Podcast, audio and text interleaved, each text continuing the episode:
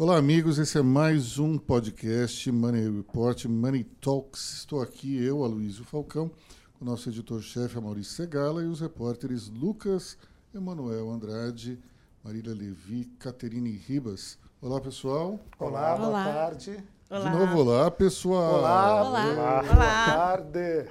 Vamos começar falando do encerramento do nosso último podcast. A gente discutiu essa questão aí é, de como a libertação de Lula poderia interferir no, no processo, no cenário político brasileiro.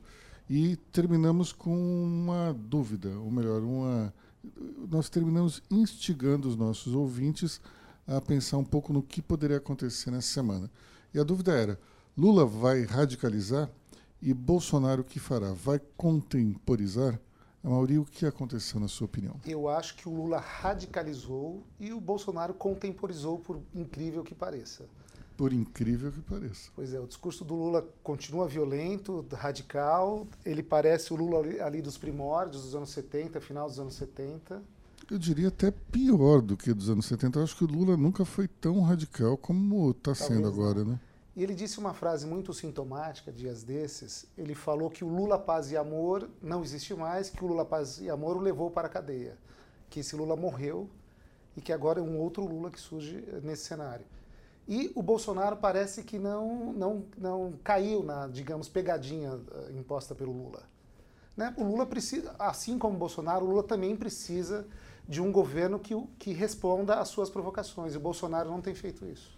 É interessante porque a gente esperava uma radicalização do Lula, mas eu também esperava um, um certo momento, não digo de radicalização do Bolsonaro, mas destempero verbal, alguma resposta mais mal educada. E ele se controlou essa semana. Não sabemos isso vai continuar aí para frente. Mesmo porque, né, Aloysio, o presidente tem coisas mais importantes para fazer do que ficar respondendo uma provocação de, de um adversário político. Essa semana a gente teve reunião dos BRICS, a gente precisa gerar emprego, a gente tem vários, várias ah, ah, reformas em andamento. Quer dizer, ele tem muita coisa para se preocupar em vez de ficar respondendo para um, um adversário. Agora, Lula responderá para Ciro Gomes? Vamos, vamos lembrar o que aconteceu com Ciro Gomes. Nessa semana, Lucas. Ao contrário do o Lula no discurso dele, ele se mostrou disposto a conversar com o Ciro Gomes, né? Buscar um diálogo e tudo mais. Só que o, o Ciro parece que não quer muito papo com, com o Lula, né? É, se referindo ao Lula aí como presidiário. é, o Ciro abriu, abriu o verbo contra, contra, o, contra o Lula. Agora, né? a Luiz, você acha que essa estratégia do Lula é a estratégia correta? Ah, você acha que ele tem alguma chance de ele, é ficha suja, todo mundo aqui sabe disso. Vamos supor que ele não seja ficha suja em 2022. Ele vai conseguir, com esse discurso, angariar os votos do centro, que são fundamentais para decidir uma eleição? Acho que não, mas por outro lado, é o único caminho que sobrou para ele. Se o Lula vem com um discurso ponderado de centro, ele não se torna antagonista necessariamente ao governo, porque esse governo ele tem uma dupla personalidade. De um lado, ele é um governo que tem o DNA do bolsonarista raiz, aquele sujeito que defende uma agenda comportamental conservadora, que defende um- uma atitude mais enérgica em relação à violência, toda aquela agenda que a gente sabe eh, que tem Bolsonaro e seus seguidores mais fiéis e até de primeira hora. Por outro lado, ele tem uma agenda econômica que é extremamente ponderada, é uma agenda liberal, é uma equipe que está, de alguma maneira, ao mesmo tempo que se preocupa em, em diminuir a importância do Estado na economia, dá sinais de sensibilidade eh, social, como, por exemplo, o 13º do Bolsa Família, coisa que eu particularmente não sou favorável, mas percebe-se que esse governo tem uma dupla personalidade. Se ele vai para o centro, ele de alguma maneira começa a bater contra essa mensagem que o governo passa através da agenda econômica. Se ele vai para a esquerda radical, ele polariza com o Bolsonaro. E aí ele continua no seu espaço, digamos, midiático. Então, eu não sei se ele tem uma, alguma outra alternativa. Se ele vai para a versão paz e amor, ele não vai ter tanto espaço. Realmente, acho que a imprensa não vai dar tanta atenção para um Lula mais contemporizador. Para um Lula radical, sim. Na minha cabeça, a estratégia dele é continuar radicalizando até 2022, seja ele candidato ou não. Na minha visão, vai continuar inelegível até lá, mas tudo pode acontecer. E talvez ele adote um discurso mais conciliador no ano da eleição, mas até lá eu acho que ele vai continuar batendo. Eu e, acho que vai ser isso mesmo. E falando sobre o Ciro, até resgatei aqui, uma das frases do Ciro é que o Lula tenta enganar o povo. O Ciro estava falando justamente que o Lula, apesar de ter sido solto, ele continua inelegível, né? ele é ficha suja. O que o Ciro acabou falando é que o Lula saiu da cadeia no primeiro discurso como se nada tivesse acontecido, né? Já com, com um discurso eleitoral para justamente enganar os eleitores. É, sendo que se permanecer essa situação, o Lula não pode ser candidato a nada. Mas é interessante porque nós temos aí um. A gente tem um, um espaço para, evidentemente, o, o, presidente Bolsonaro, candidato à reeleição, tem o espaço de um candidato à esquerda e tem alguns candidatos de centro que estão disputando um certo protagonismo. João Dória, Luciano Huck e, eventualmente, o Ciro Gomes, ele com esse discurso, ele se coloca mais no centro do que como um candidato de esquerda. Ou seja, a gente tem Luciano Huck e Dória serão do centro para a direita e Ciro tenta se colocar agora meio que do centro para a esquerda. Vai dar certo? O que, que, vocês acham? Agora, nessa régua, né, Luiz, o Ciro está mais para a esquerda do que para o centro, do que, do que o, o Dória, o Luciano Huck, do, do da direita para o centro. Né? É verdade. Agora, será que o Ciro consegue sensibilizar um eleitor de centro? Eu, eu acho que não, eu acho difícil. A gente já viu ali a performance dele na, na, nas, nos dois últimos pleitos, né? Que ele, é, o, o eleitor dele é o eleitor petista um pouco desiludido com o PT. Eu falaria que não, que não consegue, nem, não consegue nem o próprio eleitor da, da esquerda. Eu acho que isso, é, em parte, tá, cabe ao PT. Então, assim, é, é meio um pouco difícil entender a estratégia do Ciro. É, tudo bem ele não, não aceitar uma conversa com o Lula, mas essa, essa posição um pouco mais radical, principalmente de bater muito forte no, no PT. Mas acho que é justamente essa estratégia, né, Lucas? É você bater na esquerda para tentar conquistar os votos, do, alguns votos do centro, Mas pelo menos. Gente... Vamos lembrar que o Ciro quase chegou lá no segundo turno, hein? O, ele não ficou ele não ficou muito longe do, do Haddad, ele chegou ali meio perto. Não foi uma. Não foi aquela coisa que eles se juntaram todos naquela turma lá pequena, ele foi crescendo, crescendo, perdeu importância no finalzinho porque houve o voto útil. Mas num determinado momento ele chegou a ameaçar bem fortemente. acho que a leitura do Ciro ele quer surfar na onda antipetista. Tem muito, muitos brasileiros não votam, jamais votarão novamente no PT. Ele quer conquistar esses votos. Agora, a questão é, é, é interessante isso, porque a gente tem que analisar o, o, perfil do eleitor. Né? O perfil do eleitor, é, talvez do Nordeste, se enquadre nessa visão. É um eleitor mais de esquerda que tem alguma desilusão com o PT, apesar de todo o histórico do PT de ações sociais na região. Mas e os eleitores, digamos, do Sudeste, Sul, onde está a maior concentração de votos? Aí já começa a pegar.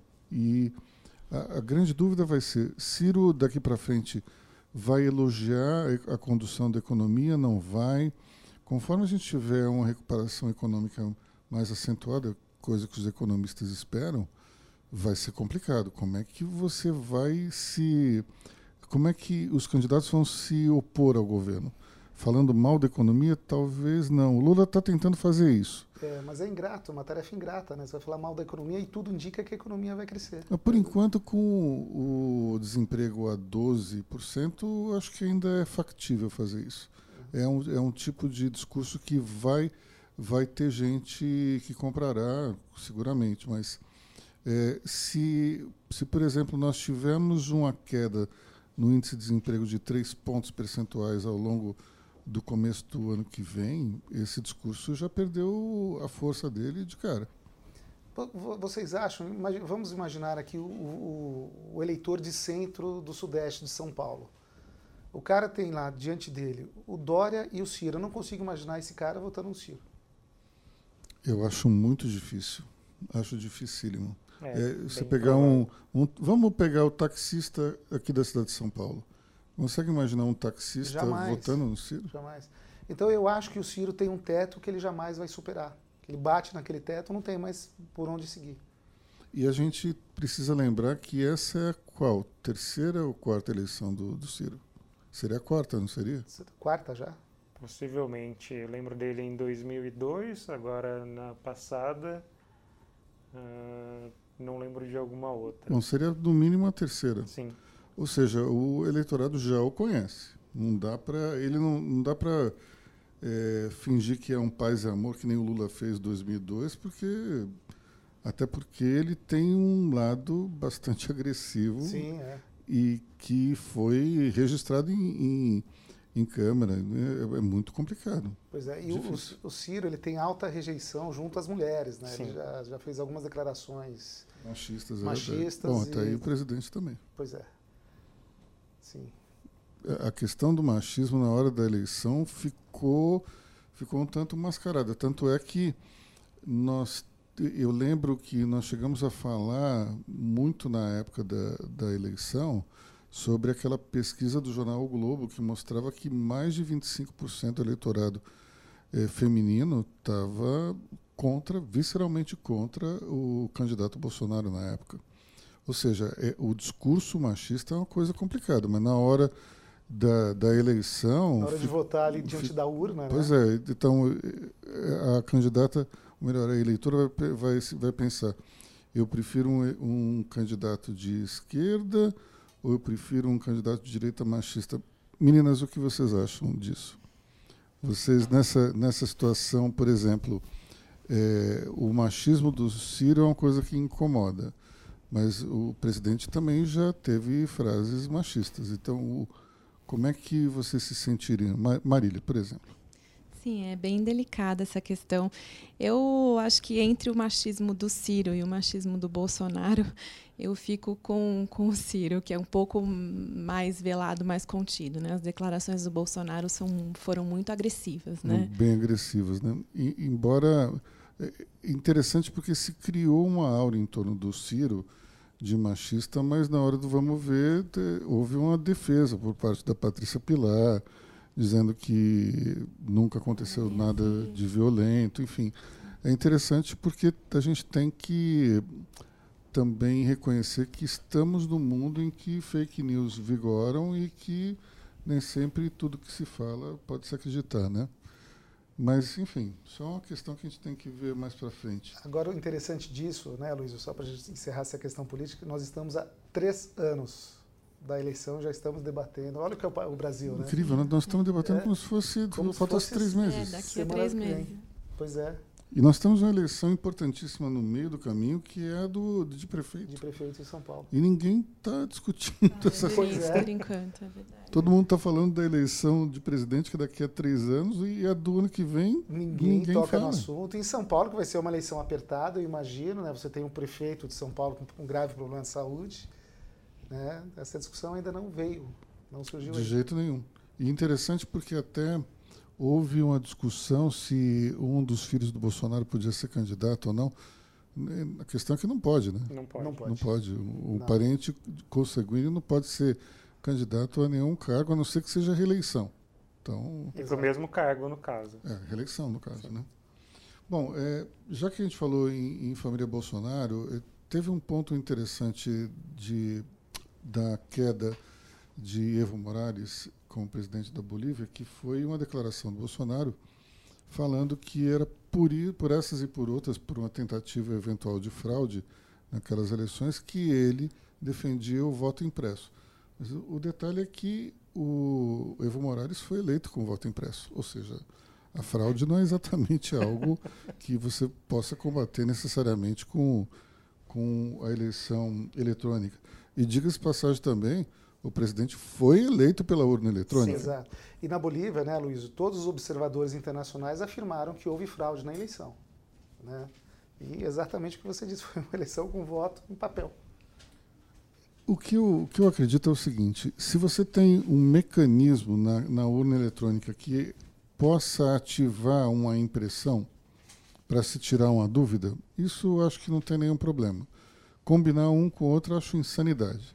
Mas se você tem, por exemplo, um registro no qual, se alguém quiser imprimir aquele, os votos daquela urna, puder imprimir, eu, eu não vejo razão pela qual a gente não possa ter algo do gênero. É só uma questão de programação. Mas Tem todo... dúvida? Vai lá e imprime os votos. Mas uh, eu, uh, todos os estudos, testes, experimentos mostraram que a, que a, urna eletrônica brasileira é indevassável. Olha, é muito né? difícil. Para você ter um esquema de, de adulteração de votos, primeiro é, precisaria de uma estrutura é, numérica de pessoas gigantesca. Você tem que atacar cada urna Cada uma delas. É isso? É, tem muita gente que fala assim, ah, mas você pode atacar a consolidação dos votos. É impossível que ele é standalone. Não tem como a pessoa chegar é, até, aquele, até aquele computador, a não ser que ela esteja fisicamente em frente ao terminal. E daí ela pode manipular, mesmo assim ficará é, no sistema é, muito claro que alguém manipulou. Exato. Então, não se, não,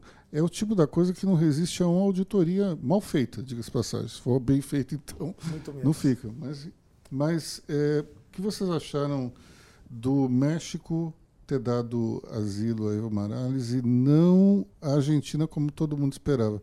Caterine, o que, é que você achou? Bom, uma questão sobre o Evo Morales é que há muitos anos já, eu sempre me lembro do Evo Morales na presidência da, da Bolívia, né? Uhum. E eu acho que esse é um padrão também muito repetitivo. No Peru eu também percebia isso. Porque... Só para os nossos ouvintes entenderem, a Caterine é peruana. É nossa repórter peruana, nascida no Peru. Quase não dá para perceber, o sotaque dela não, não entrega nada. No Peru também tinha isso, é, que era certos presidentes ficavam um bom tempo no governo, essa repetição, né? E no caso do Evo Morales, eu sempre me lembro dele no mandato da Bolívia, mas a Bolívia passa por esses problemas de pobreza, de desigualdade. E, bom, o México ele tem uma tendência muito socialista hoje, então meio que eles abraçaram isso, né? Já no caso da Argentina, eu não sei é, por que é, é, não aconteceu isso, mas eu acho que o México ele, ele, ele abraçou mais essa causa. Mas eu não concordo, assim, eu acredito que era necessário, sim, Evo Morales sair do poder. A Bolívia precisava de uma renovação. Bom, especialmente se ele foi reeleito pela quarta vez é. através do, de fraude eleitoral. E não tinha realmente muito o que falar. Bom, falando em voto, falando em, em eleição, nós tivemos também um caso interessantíssimo que foi é, o anúncio oficial de que o presidente vai sair do PSL. Exato. E aí nós entramos numa situação muito complicada, que é o seguinte. O presidente ou o seu grupo de apoio tem até o dia 20 de dezembro, portanto, daqui a 37 dias, um número muito menor ainda de dias úteis, para angariar 500 mil assinaturas que têm que ser obrigatoriamente distribuídas entre oito, ou melhor, nove estados da federação, para poder protocolar um registro de partido. A partir daí, ele então pode, digamos, é, ser, lançar candidatos ou trazer é, deputados e senadores, ou mesmo é, governadores ou prefeitos de outras siglas. No caso dos deputados, basicamente, se isso não acontecer, se eles trocarem é, por um outro partido que não seja novo, eles podem perder o mandato, Sim, não é isso? isso.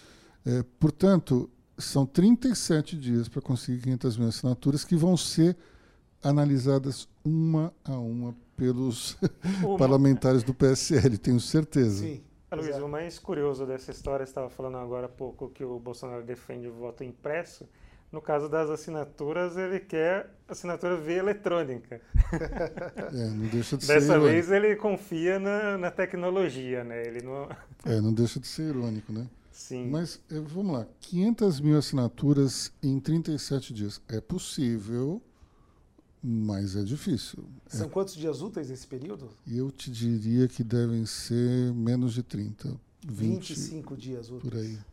É uma barbaridade. É muito, tem que ter uma rapidez assim grande.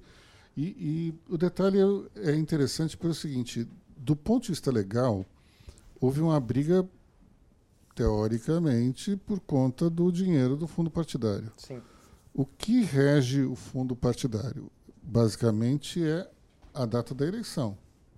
Se depois o, o, o deputado muda de partido, o fundo partidário continua igual. Então vamos entrar numa discussão jurídica sobre se o fundo partidário pode flutuar de acordo com a mudança de deputados, ou melhor, da sigla dos deputados. Esse é o primeiro ponto. Mas o, a verba para as eleições de prefeito ela é definida pelo número de deputados e senadores que o partido tenha na última sessão legislativa do ano.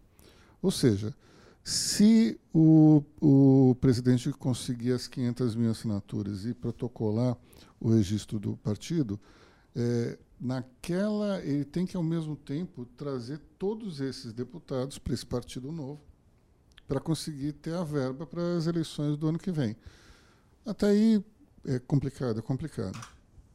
Só que é um dinheiro que não, não se fala com o fundo partidário. E é um dinheiro para aquelas eleições. Não dá para manter um partido rodando, ele vai ficar até 2022 sem, sem ter acesso a verbas oficiais. E nesse meio tempo, o que se faz?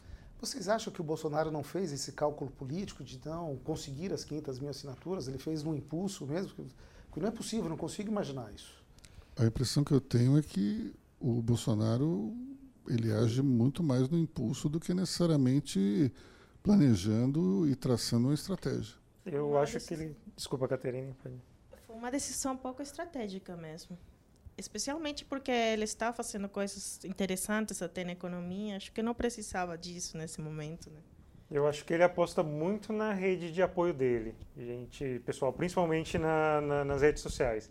Eu acho que a, a marca dele é esse contato na, nas redes sociais, então eu acho que ele aposta muito nessa mobilização via internet, via WhatsApp. Agora, se isso vai ser possível, a gente vai ver. Bom, vai ser, digamos, o momento da verdade relacionado a, ao apoio digital do governo. Muitas pessoas dizem que uma parte considerável desse apoio se dá através de robôs. Sim, sim, exato. Agora, um robô não pode assinar um abaixo-assinado ou uma petição. Portanto, a gente vai saber de fato qual é o tamanho desse apoio. Se essas 500 mil assinaturas vão, vão se materializar muito rapidamente imagino que ele tem esse potencial é, de atingir um número grande, porque afinal de contas é um presidente recém-eleito, uma base muito grande de apoiadores, mas é, como tem outras questões também burocráticas que eu não me lembro agora, que não são muito fáceis de fazer. Eu não sei se vocês podem lembrar de cabeça, mas se eu não me engano, a rede, partido da Marina Silva, levou mais quase quatro anos para conseguir o registro no TSE, só para a gente é, fazer uma, uma comparação. Né? Lógico que é, a Marina não, não tinha essa capacidade de mobilização. Não tem essa mobilização, não é tanta, não tinha tanta participação nas redes sociais, então assim, mas só para a gente ter uma noção do tempo. Mas o primeiro ponto é o seguinte: o, o que é necessário nesse momento é o, regi é o pedido de registro. Sim, é não é necessariamente o registro em si. Então, o pedido ele uhum, tem que uhum, ser protocolado sim. até o dia 20 de dezembro. Acho muito improvável que o TSE vá demorar quatro anos para aprovar o registro do partido do presidente, do presidente, da República. Agora, se vocês falaram muito em redes sociais, as redes sociais da tropa de shopping do governo tiveram um desfalque importante Grande essa semana. Né? Desfalque. É o Carluxo. Que é o Carluxo, né? As redes sociais estão menos barulhentas, menos divertidas. Mas, mas, mas anteontem ele apareceu para dizer, não, estou aqui. É, depois aqui. ele reapareceu, continua aqui. Inclusive, eu acho que saiu uma, uma matéria hoje, eu não lembro de qual jornal, se foi da Folha, provavelmente da Folha, que a, a quantidade de publicações caiu no Twitter do, do, próprio presidente caiu. caiu. Ou seja... Mas assim, ao mesmo tempo que o, o Carluxo, né, o Carlos Bolsonaro, ele desativou as redes, o novo partido Bolsonaro, a Aliança pelo Brasil, também entrou. Será que não é ele o responsável pela, pelas redes desse novo, nesse novo partido que o Bolsonaro está tentando fundar? É possível. Pode É ser. possível. Pode ser. Agora, é, só que o trabalho, digamos, de uma pessoa que apoia o governo na rede social é uma. O, o que deve ser feito para um partido em criação é, É outro diferente. completamente diferente. Né? Sem contar que tem um caráter autoral nos posts do Carlos Sim, Bolsonaro que são. Inconfundível, né? É verdade. Não dá para esconder. Bom, é, falando um pouco ainda dessa questão é, do cenário político, e já que a gente falou do Lula um pouco antes, foi tomada uma decisão essa semana é, pelo TRF4 que foi de anular uma sentença da juíza Gabriela Hart, que, para quem não se lembra, foi quem é, proferiu a sentença de condenação do ex-presidente Lula no caso do sítio de Atibaia. É, Essa sentença que foi, foi anulada não tem nada a ver com a Lava Jato, mas a razão pela qual eh, ela foi anulada é que ela copiava trechos de uma outra sentença, de uma instância inferior ou que do superior Ministério Público. do Ministério, Do Ministério Público, Público. exatamente. Então, trechos longos. que trechos trechos longos que é, É o famoso copycat, né? o co- o copy-paste. enfim. é. É, existe exatamente na, no processo relativo ao sítio de Atibaia um pedido da defesa do ex-presidente Lula de anular a sentença porque ela copia trechos inteiros do documento proferido pelo ex-juiz Sérgio Moro, que era o da primeira instância. Não é isso? Ou não? É, na verdade, ela substituiu o Moro. Não, ela substituiu, Ela mas ela substituiu o Moro, copiou é. trechos trechos, de alguma coisa do, do Moro. Acho que do trâmite Ah, do desculpe, processo. desculpe. Ela copiou trechos da sentença do triplex Ah, é verdade. É isso mesmo. para a sentença dela no Exato, caso do sítio. sítio de Atibaia. E ela trocou, digamos, a- algumas expressões para que fizesse sentido. Então, eh, em alguns casos onde estava o triplex, ela botou o sítio e por aí vai. Mas algumas imprecisões passaram, lembra disso? Sim. Que faziam referência, inclusive, ao triplex. Isso, exatamente. Então, e- e o problema é que houve um copy-paste eh, inegável Uhum. E agora o TRF4 pode, com base nessa jurisprudência, simplesmente anular ah, o caso do sítio de Atibaia. E para muitos defensores da Lava Jato, esse processo era uma espécie de backup para o caso do triplex. Ou seja, ele poderia subir para a segunda instância e ser uma espécie de, de salvaguarda para manter o ex-presidente na prisão. Só que agora, como caiu a segunda instância, isso meio que ficou no ar. Isso, porém, pode dar mais eh, munição para que se anule, se anulando essa sentença da primeira instância do sítio, se anule também a do triplex. E aí a gente entra numa outra seara que é a de Lula reaver os seus direitos políticos e poder ser um candidato em 2022. Tudo isso é pura especulação. Claro. Tanto, tanto essa questão do essa sentença do sítio pode ser analisada daqui a muito tempo, como pode não ser analisada. A gente sabe como é que é morosa a justiça brasileira. E, ao mesmo tempo, essa primeira sentença do triplex pode não ser anulada por uma série de razões. Então, é uma especulação total aqui. Nessa, nesse caso do, do sítio de Atibaia, eh, se eu não me engano, o TRF4 vai julgar no final do mês eh, se o processo deve voltar para as alegações na, da primeira instância, Eh, ainda com base naquela decisão do, do STF, né, que réu delatado tem que apresentar a defesa depois de réu delator. Então, talvez eh, o TRF4 parta por esse caminho.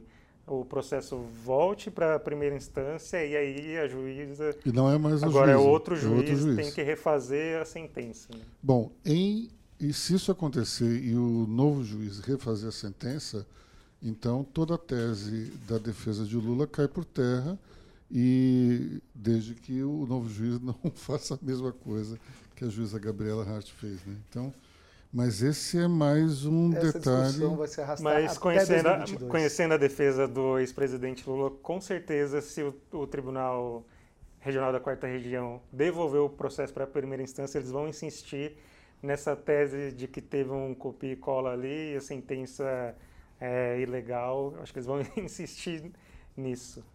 O grande problema que eu vejo é, é o seguinte: existe uma espécie de espírito de corpo dentro da, dentro da justiça é, em relação a esse caso. Eu acho difícil que se anule a primeira instância, anule uma decisão da própria primeira instância. Acho muito mais factível a segunda instância anular a decisão da primeira. Agora, um colega anular a decisão do outro, acho, eh, pelo que a gente vê nos tribunais, Uhum. acho muito Complicado. difícil. Né? Bom, eh, a gente teve também um caso interessante, que foi a fusão das empresas estatais, a Infraero, Valec e EPL. Isso é uma coisa que eu não cheguei, eu acho que eu não me lembro ter visto algo do gênero. No passado recente, certamente não. Nos últimos, digamos, 20, 30 anos, eu também não me lembro. É. Agora, isso acontecendo, é, de uma certa forma, a Infraero deixa de ser uma empresa privatizável.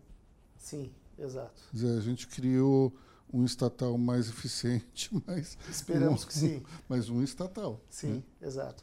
Agora, ah, falando de estatais, acho que é importante mencionar, ah, nós publicamos ontem no portal uma, uma, uma nota, uma matéria, que o lucro das três ah, estatais, das três principais estatais brasileiras, somado, é o maior da história.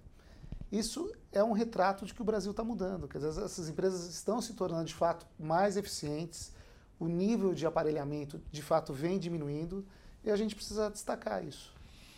S- isso, sem dúvida alguma, não no caso de Petrobras e Banco do Brasil, porque elas são, pelo menos nesse momento, intocáveis, mas no caso da Eletrobras, isso é bastante interessante porque aumenta significativamente o preço num eventual leilão. Né? Sim, exatamente.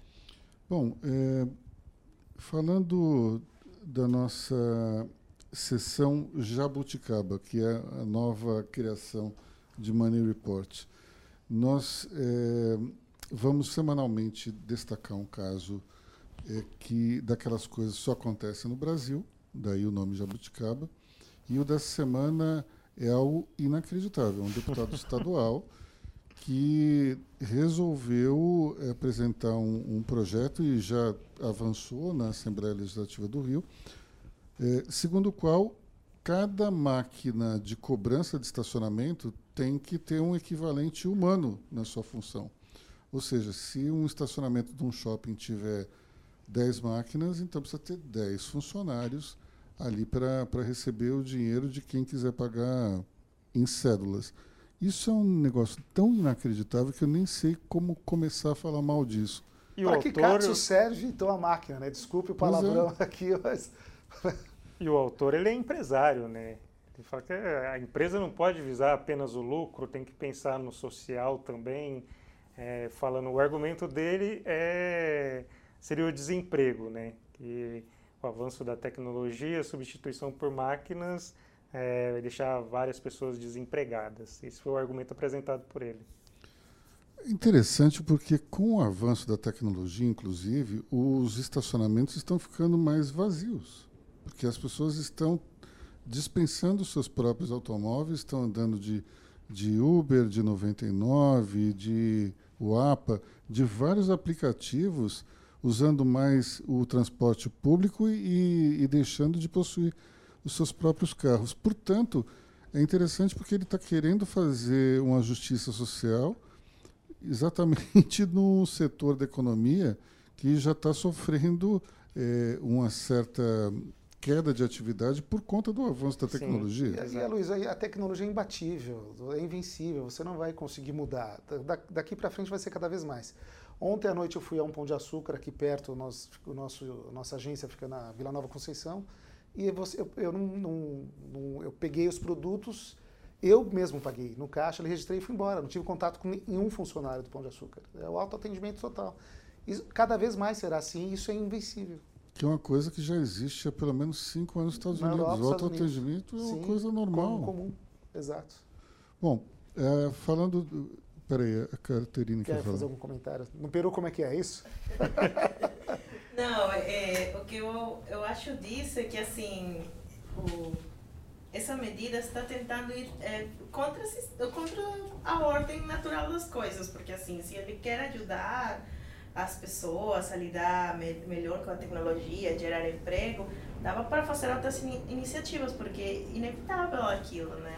E aquilo não, não faz sentido nenhum. A chave para Realmente, gerar emprego é a educação, Caterina. Precisa de educação para qualificar melhor as pessoas, para as pessoas Exato. ocuparem os cargos qualificados. Tanto é que a gente tem um déficit É. de emprego hoje dentro dos, do- do- das empresas de tecnologia, não tem Não como preencher. preencher as vagas. É Sim. impressionante. Falando para encerrar do BRICS e balanços das empresas, eh, que- como é que você viu o, o evento dos BRICS aqui, Amaury? Foi muito positivo para o Brasil, né? Para quem esperava um Bolsonaro ah, ah, com alguma rivalidade com os chineses, não viu, pelo- muito pelo contrário. E o Brasil fechou uma série de, de acordos comerciais. Mas o que foi mais importante debatido nesse evento, acho que foi a proposta do Paulo Guedes, a sugestão, uma ideia incipiente, que está muito longe de ser realizada, evidentemente, que é a criação de uma área de livre comércio com, com a China. O que, que você acha disso, Aloysio? Você acha que isso é viável? Qual seria o efeito disso para as empresas brasileiras? Eu acho que, por um lado, você pode ter um. Para exportador é fenomenal. Agora, para a indústria nacional pode ser um problema. Pois é. Só ficariam os fortes. A questão toda para mim é o seguinte: o mercado brasileiro ele é enorme. A gente tem um, um público consumidor gigantesco aqui. Talvez a, a China não consiga destruir a nossa indústria nacional, mas seguramente para que ocorra algum tipo de competição justa, o governo tem que trabalhar no sentido de eh, melhorar a curva fiscal junto às empresas, especialmente em relação à indústria, eh, porque senão vai ser muito difícil competir. É, mas eu- o ponto que, que eu acho que vale a pena destacar é que competição é sempre saudável. Sim. Quer dizer, a presença maciça aqui chinesa no Brasil forçaria as empresas brasileiras a melhorarem. Tem outro detalhe que é o seguinte: o tamanho do mercado brasileiro ele, ele é tamanho que ele está naquela categoria que não adianta simplesmente mandar um container atrás do outro. É daquele que tem que ter uma indústria aqui local. Exato. A exatamente. própria, a próprio, o próprio exemplo, acho que do, do mercado automobilístico mostra isso. Se começou importando e hoje a gente tem um número significativo de montadoras com fábricas aqui. Então, acho que, que em alguns setores pode ser que haja um certo estrangulamento, sofrimento, eh, mas, por outro lado, não dá para simplesmente ir, ir importando o produto da China torta direito com preços bastante, bastante desiguais em relação aos nacionais, que vai chegar uma hora que não vai ter produção suficiente. Claro. Simplesmente é preciso instalar uma fábrica aqui. Então aí vai ser a empresa brasileira concorrendo contra uma empresa chinesa em igualdade de condições. Quem seria melhor? Eu aposto no brasileiro operando no próprio mercado. Claro, sem dúvida. Mesmo porque já conhece os desafios de, de operar, trabalhar no mercado brasileiro. Né? Caterina, você tem alguma observação? Você pegou o microfone com tanta propriedade, eu achei que.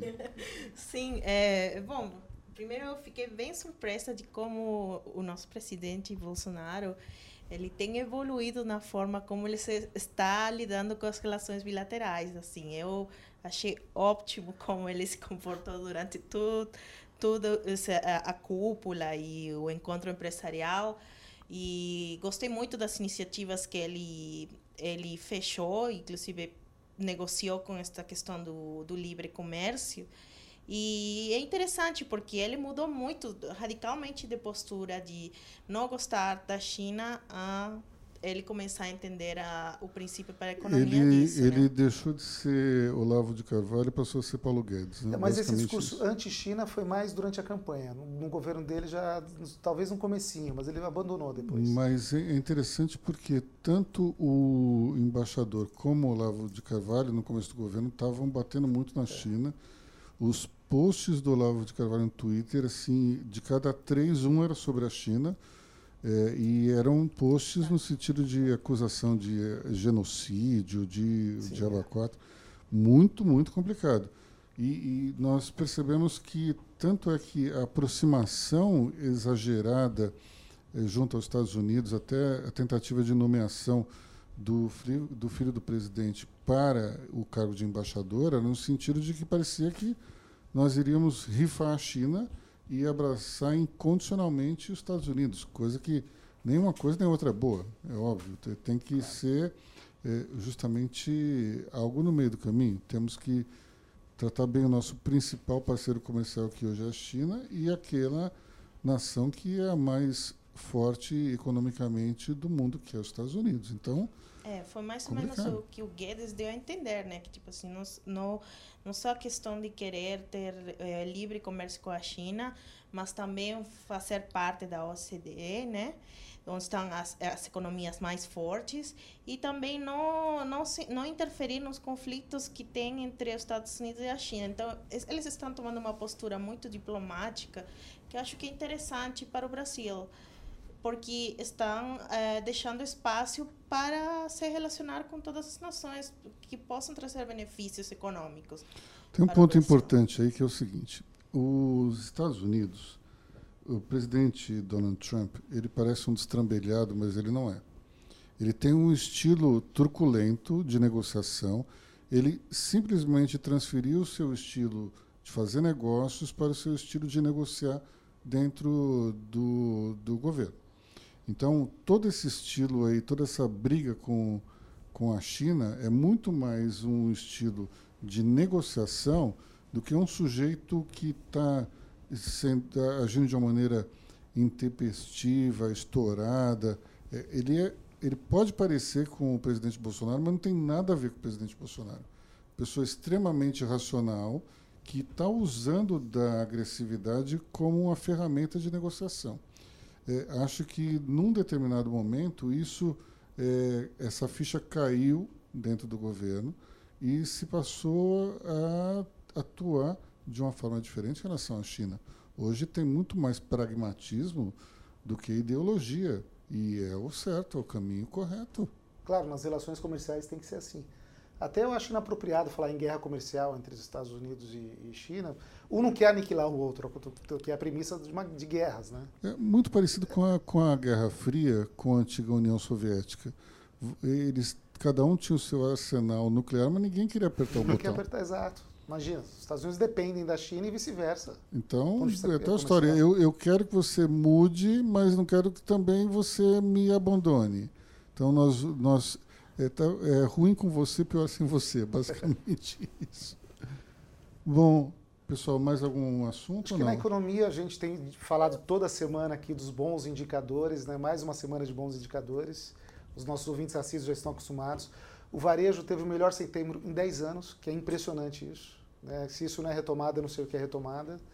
A safra de balanços continua positiva, Uh, de, Hoje teve a divulgação do índice de atividade econômica né, do Banco Central, foi no acumulado né, dos últimos 12 meses de 0,99%, está um pouquinho acima das projeções. Né? A projeção está em torno de 0,9%, é, essa do, do Banco Central já deu perto de 1%.